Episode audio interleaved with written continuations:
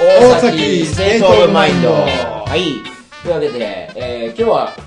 星、あーウィルウェルのジョーです。はい、星です。は。い。えー、星、今日は、あの、どこでしょうここ。か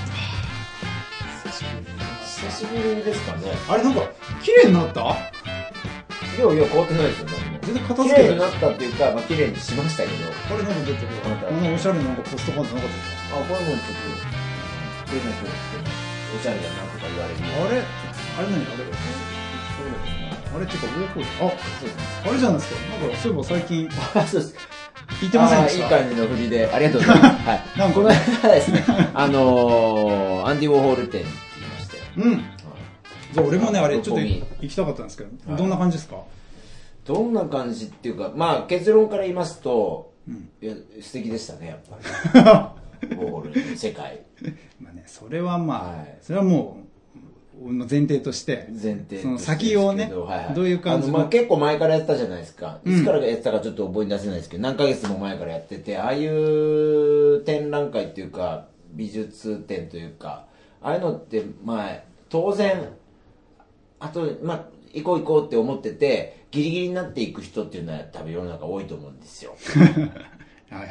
うん、で、まあ、まさに僕そうだったんですけど、まあ、5月の6日までだったんですね、まあ、ゴールゴールデンウィークはね。そうそうで行ったのが、まあ、ゴーゴールデンウィーク入ってからですよ2日か3日に僕行ったんあですけーど、一番混んでる時じゃまあない本で当に混んでましたね まず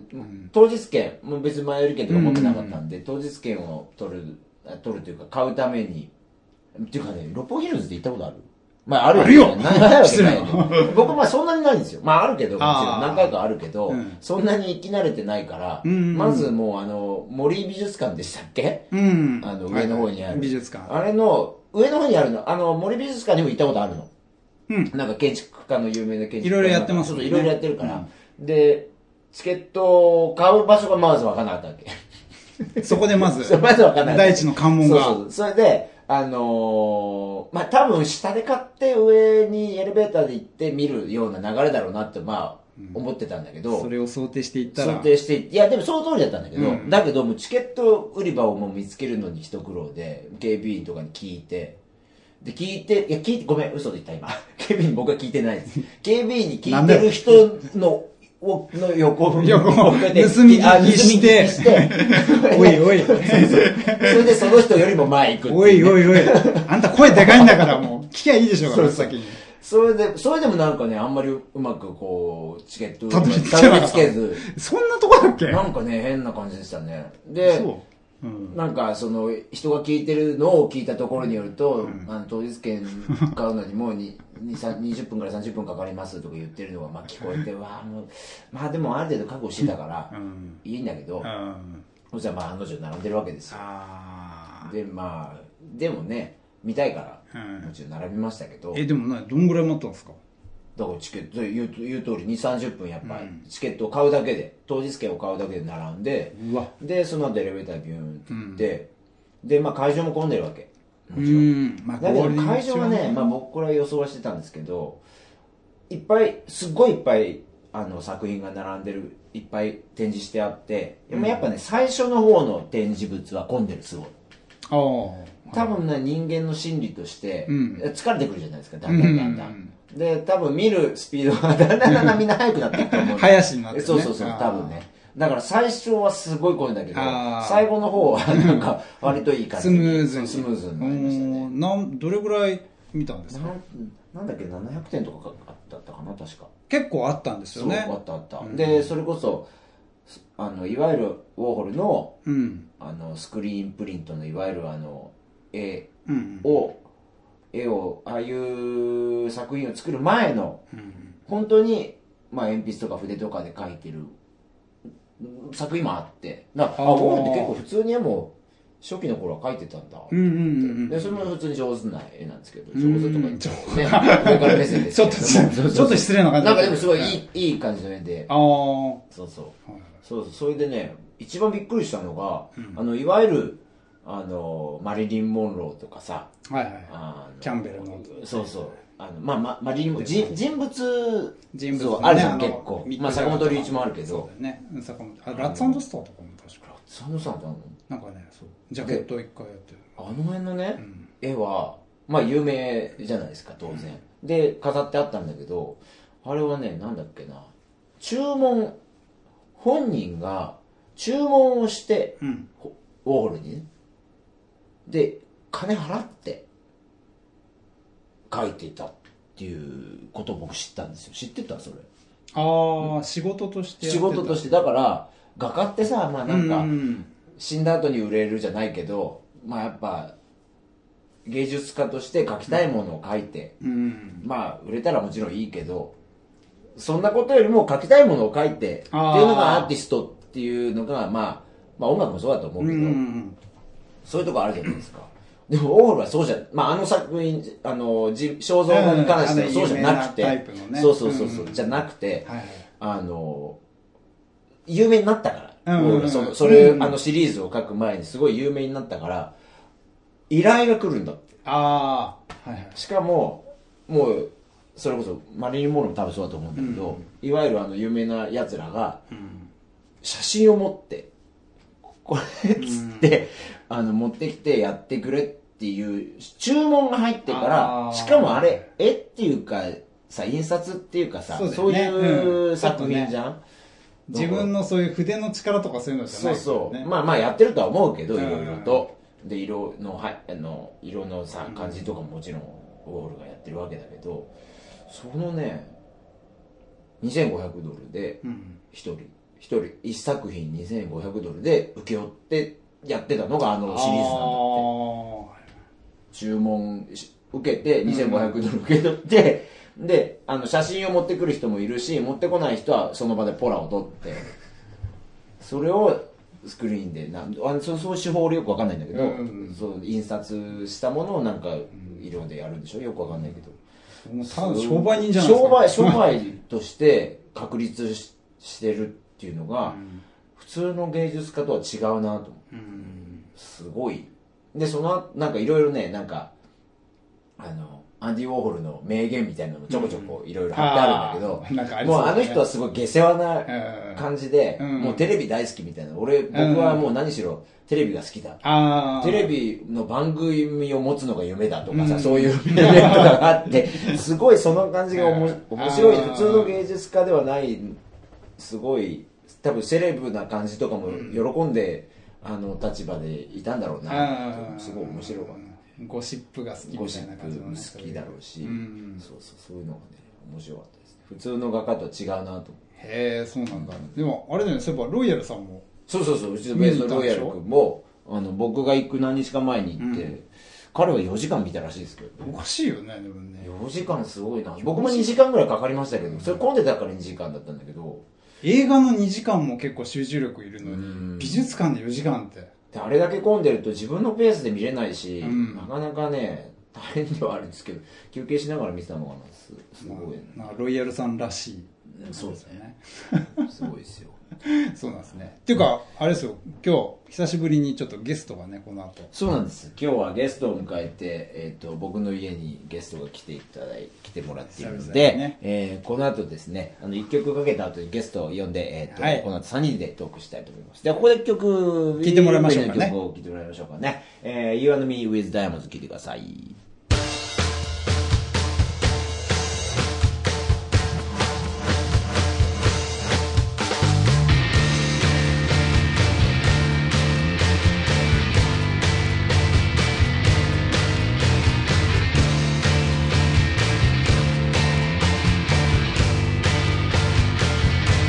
「思い通りに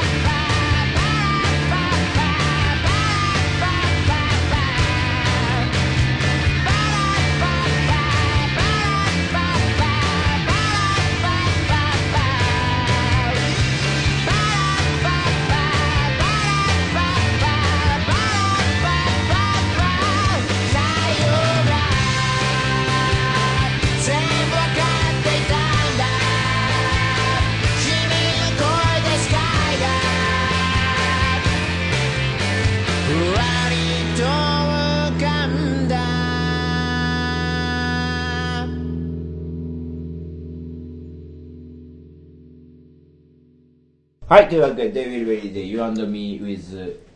Diamonds を聞いてもらいました。はい。というわけで、えー、今日はゲストが僕の家に来てくれています。エアロノーツ以来ですね。そうですね。はい結構久しぶりそうですね。はい、じゃあ、星紹介してください。はい、てっちゃんえーどうもー、はい。どこのてっちゃんですか、星。何哲也さんですかチャーリー・ハインツの中島哲也です。チャーリー・ハインツからいよいよ、あの、星の相棒が、そうですね、僕の相と方いうを、ことですね。ジョーさんの声の大きさに対抗するにいはや、ー相棒を呼ぶしかないと思って。いやー、よくぞこんなところまで来てくれました。ええー、すっごいおしゃれな。いやいやいや、おしゃれじゃない。おしゃれな、もう。すいません、お待たせしてしまって。いやいやボトルで時間をくださいって。すいません。そう、いろいろね、あの、街の散策もできやたっしぱね。りちょっとぶらりしちゃいました散策ね。するほどの街なんですけれども。なかなか閑静な住そう宅です街ですねね。。ちょっと初めて降りた駅だったんですけど。なかなかロックミュージシャンがいる街なんでなかなかね、ちょっええと、アンチな感じのはいはいうんところなんですけど、裏にね、でもね、いい公園があるんですそうです今度公園今度ちょっとね、そのに結構歩くな。そう結構大きい公園があるんで、あー今度ねよかったらちょっと昼間、あまーそうたね飲みに。はい。えーチャーリー・ハインツから、てっちゃんが来てくれてますどうもではい。ーす。えー、チャーリー・ハインツは、あのー、チャーリー・ハインツとしては、活動はいつからやってるんですかもうどれぐらいうーん、かライブやり始めてちょうど1年、1年ちょっとぐらいまでだす1かね。年なんだ。活動はでも、その1年半半ぐらいうん。なかなか2人で、やっぱ2人で基本的にやってるから、うんなんだろう、こう、作り上げてるって感じもそんなにこう、ないんだよね。そうですね。割と作業。 2人。で会ってる延長で作業してるみたいな。作業ってどうやってやるのまあだからほらいわゆるさドラムベースボーカルギターみたいなロックバンドじゃないから、ん確かに作業まあ音楽的にもやっぱりスタジオでダーンジャーンとか言うわけじゃないじゃん、うんあのおお音的にもそういう作業ってどういうふうにやるのまあ、もともと、興味あるわそうでしょ、うん僕らもそれぞれ、まあ、バンド活動をもともとしてて、でちょっとねてっちゃんがそういうのにエレクトロでね少人数でやるそう。音楽に憧れて憧れて。やっぱ僕もずっとバンドで、大所帯のバンドしかやったことなかったんですね、サックスなんそうおで。互いね管楽器がいるバンドだったあから、てっちゃんはサックスをねもともあそうとっすサックスプレイヤサーでッすクかスならねんではいはいはい、どうしてもサックスイコール大所帯のバンドしかありえな確かい。にね絶対自分としてもそれしかありえないと思ってたんですけど、ちょっとある時期から打ち込みをやることがありまして、自分で自分で。ちああょっととあるバンドに参加した時から、はいはいあのー、打ち込みをやるようになったんですけどん、で、やるようになってきたら、意外とできるなと。おうほうほうで、前からやってみたかったんで、おうそれでこのヒゲのおじさんと知り合ったわけですよほほほほほこのヒゲのおじさんと はですね、あの、前、僕会った時はもうちょっと爽やかだったんですけうんど、ヒゲも生えてなくて。ヒゲ入ってなかったああったですね。ツルッツルでしたね。嘘。そうそんなことないツルッツルでしたね。ツルッツルだったんですけど恥ずね。かしい今じゃ考えられないです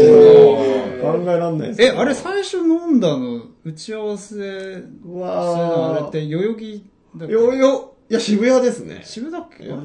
代々木って一昨年だっけ一昨年になっちゃいますね。の夏ま明あ、けぐらい。話がそうそういう話になったらもう2年ぐらいになるのかうんじゃあそうそうなんだかんだんそうで最初にライブするまでにやっぱある程度時間がね模索まのあそ時うだよ間ね曲がねも作んなきゃいけないしねそうなのよ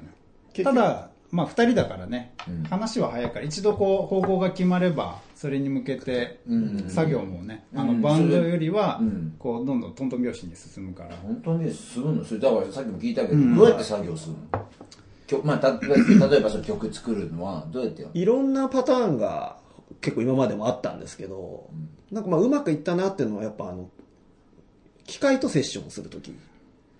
で、ちょっとセッションしてって、星井さんがいいこうモチーフをうん出してくれるんですよね。こういうのどうっていうのを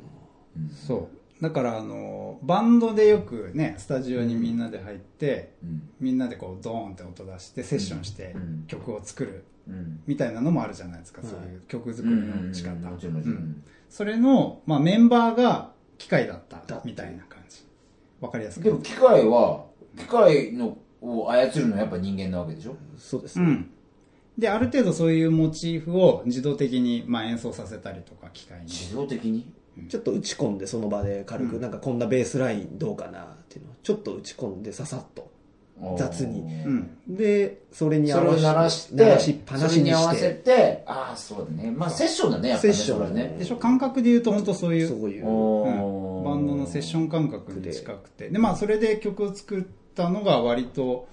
あこれいけるなみたいな手そ応えうですもあね。り一番手応えがそこかであって。もちろんその他にもてっちゃんが割とそういう打ち込み作業があれ結構慣れてきてたからう、んそれをもうほぼ曲として完成してきたのを持ってきてくれる時もあったり、うんまあ、じゃあ、それやっぱ曲によってだ。そうそう曲そうによってですね。うん、でも一番なんかやっぱ自分として手応え感じるのはやっぱこうセッション感覚で、二人プラス機械で。機械でう。んセッションだ。なんかやってた方がこうその場のこう偶然にできる、うんじゃあ、まあ、ある意味やっぱバンドっぽい感じなんではあるよね。そういうそうなんですよ感じではね。そうだから不思議とそのなんて言うんだろうエレクトロ、だからなんかちょっとこうクラブ向けのなんか衣装バンドとは違うものっていうふうに思いがちだけどいざやってみると意外とそんなにこう差はないっていう、うんやっぱりバンドマンなんだなっていうまあ元がやっぱバンドおって互にいうところもあるからなのかもしれないんですけそど、れ、スタジオでやるのスタジオに入ってやるうん、スタジどっちかの家オとかではがなくて。家でやったこともあるけど、うん、やっぱスタジオの方がねですね。確かにね結果結やっぱ局、感覚がねそう、うんそこで生まれたいいモチーフを、あ今度僕が持って帰って、あの、エエレクトロに紹介して、こう膨らまして、また、またスタジオでやにる持っってていくう。る。ああ、そう。その繰もうりじゃあや返っしぱで。結構バンドと一緒だね。そんなに、そう考えたらね。全然違いないですよ、そんなにうん、やっぱりないですね。そうそううちらもさ、うあの、動機は使う使う使うの多いかそうら。あの動機もそうそうそう、動へ機。ーでも作るの大体基本的にうちのドラムが作るんだけど、おーはいもう最近さ、その、iPhone だからね、あー動機作るの。おガレージバンドお任せですあよ。あはいはいはいピコピコピコとかはその場でやって、うん鳴らす時もあるし、まあ、うちのブリちゃんがある程度、ある程度っつっても本当に2、30分で、これ、えーんとちゃうみたいな感じで、うんなんかもう本当そういう感じ。すごいねプログラマーだねそう。いや、でもなんか、ブリちゃんもさそういうすごいと思うけど、 まあ iPhone のガレージバンドがすごすぎて、何なのって感じ。その場で iPhone 使ってその場で iPhone 使って、ちょちょちょってやる時も本当にあるし、そうもうもう本当にだからスタジオの中で。うんで、あ、いいね、みたいな。まあ、それそのままでいいよ、みたいな時もあるしう。んそうそう。すごいね駆使してますなってますね。そう。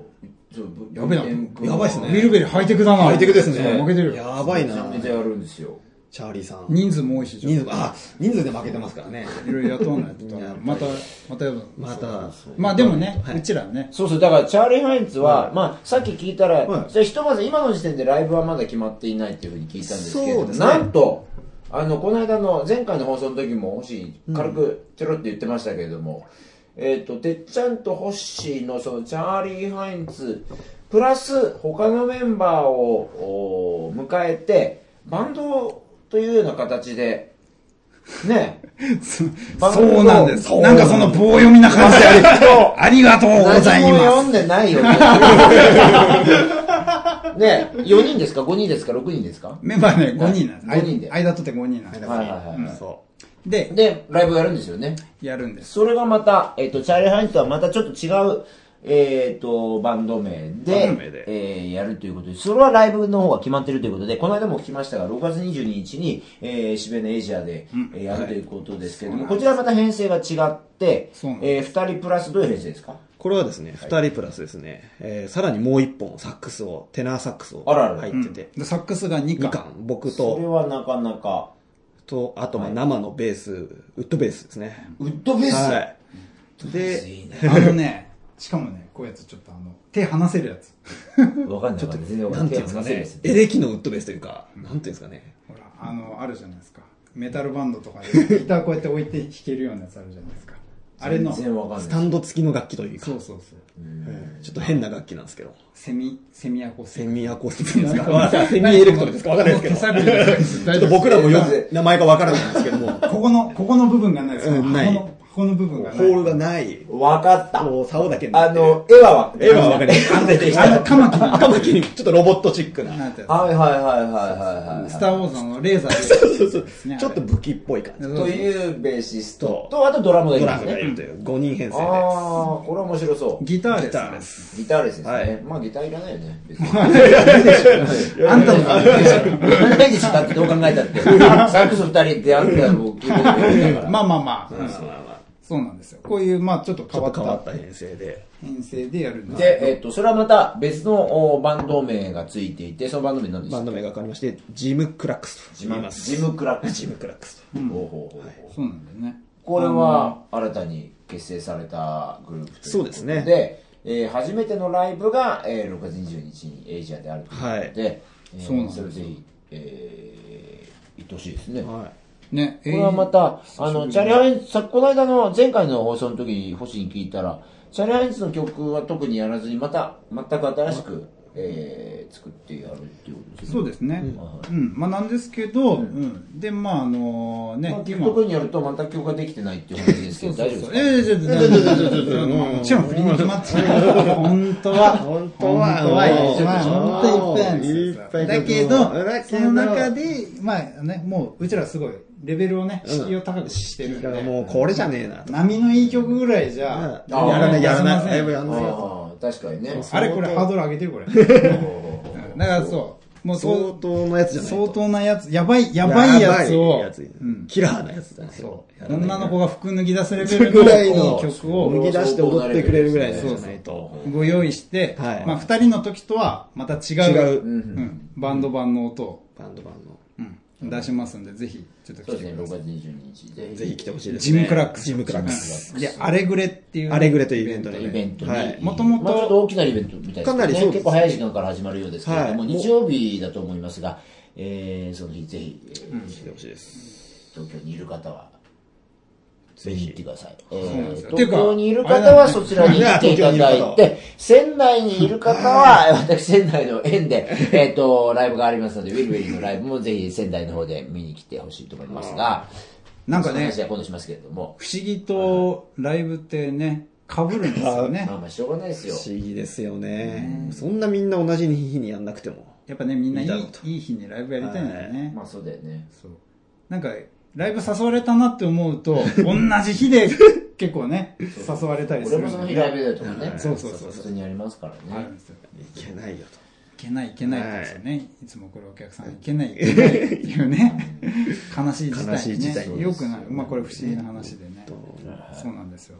ね、で全く関係ないんだけどさあの、俺一つ聞いたかったのがジョーさんってほらいつも来ると閑散としてるじゃんそう、おしゃれですね。まあ僕の家の話ですかうんあーはいはいはいなんだけいやいどいじゃないですか俺ねちょっと見たんだけど、はいはいはいなんかどうやらこの人ねテレビ買うらしいんだよ、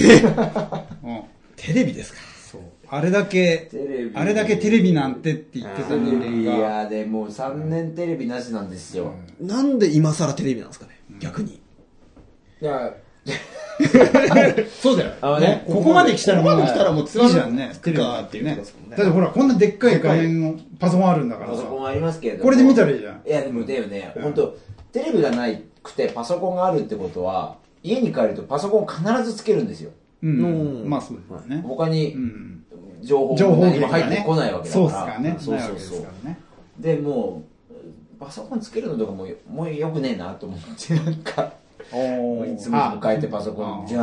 んって言うじゃん、パソコン が。じゃーんって。あのあの迎えられそう方そうそう。迎えらあれれ方がね、なんかもうちょっと嫌だって。で、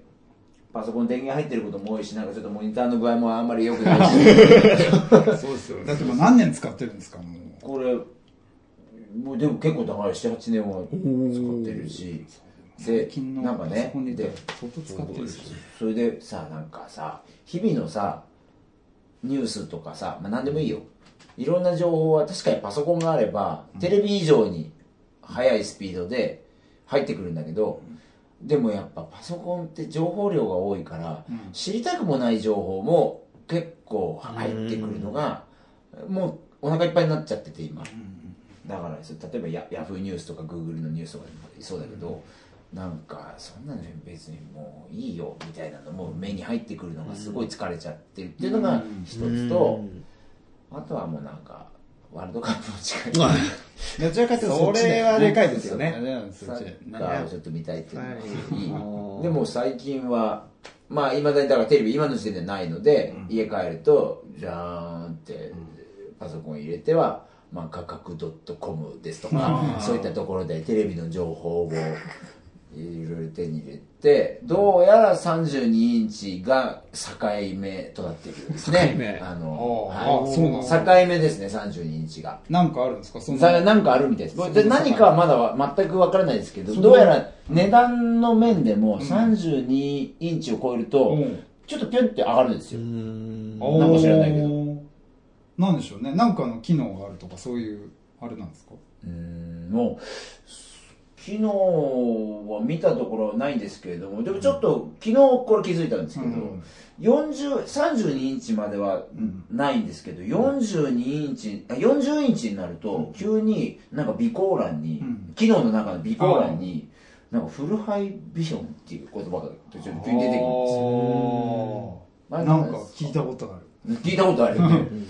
聞いたことあるけど、何なのかでは分でからななんい。かフルハイビジョンってだからちょっといいですよねきっと、うん。ね、良さそうな気はしますよね。でも32インチでフルハイビジョンってあんまあんまっていうかもう僕が調べたところではないですああ。で、やっぱその、ってことは値段を左右してるそれは、そこのフルハイビジョンそこなのにそよるこ有無で変わるっていう。フルハイビと何が違うんですかね何が違うんですかね。なんだろ3人いて誰も知らないんだう。だから、あんまりやっぱね携帯でいうところのなんか Wi-Fi が使えます。使えます使えませんみたいな、そういう。使える喫茶 そ店。相当でかいよ Wi-Fi 使える喫茶店と使えない喫茶店喫茶店みたいな、そういう違いね。それによって値段、出すコーヒーうの、ん出すコーヒーの値段変わるってだいぶい違うう。そういう、そういう話でしょ、きっと。でも、だからなんかそこだかの、らいやもっと具体的に言うと32インチだと普通のいわゆる日本のまあそのパナソニックとか東芝とかそういうメーカーの、まあちゃんとしたちゃんとしたって別に他がちゃんとしてないわけじゃないですけども、日本のそういうメーカーのもので、まあ、4万円前後で買えるんですようん。まあ別に値段で決めるわけじゃないですけど、まあそれぐらいなんです。ほうほうで、40インチになると急になんか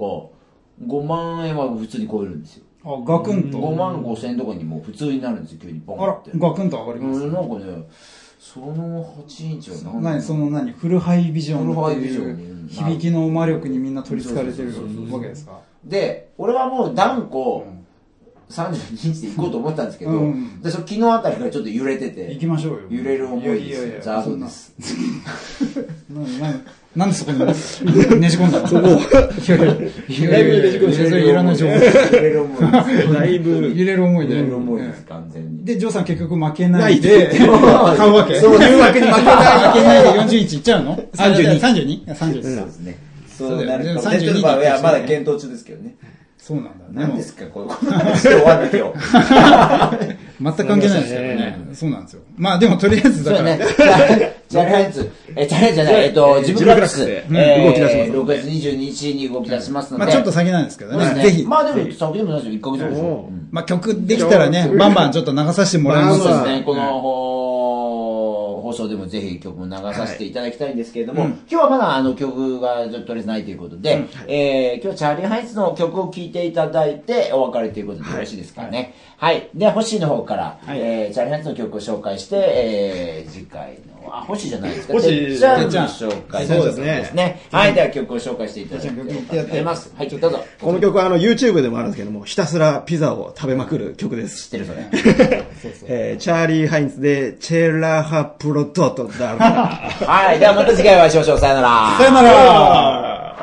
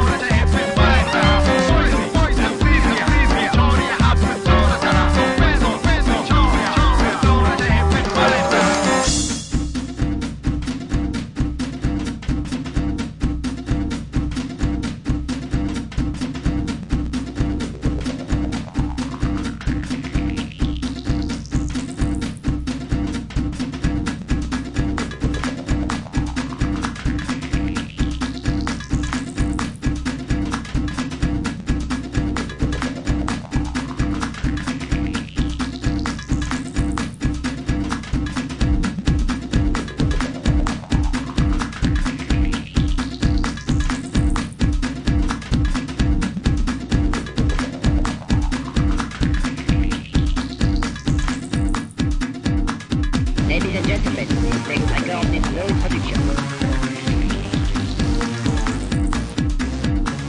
Ladies and gentlemen, they cut down this whole production. Ladies and gentlemen, they cut down this whole production. Ladies and gentlemen, they cut down this whole production.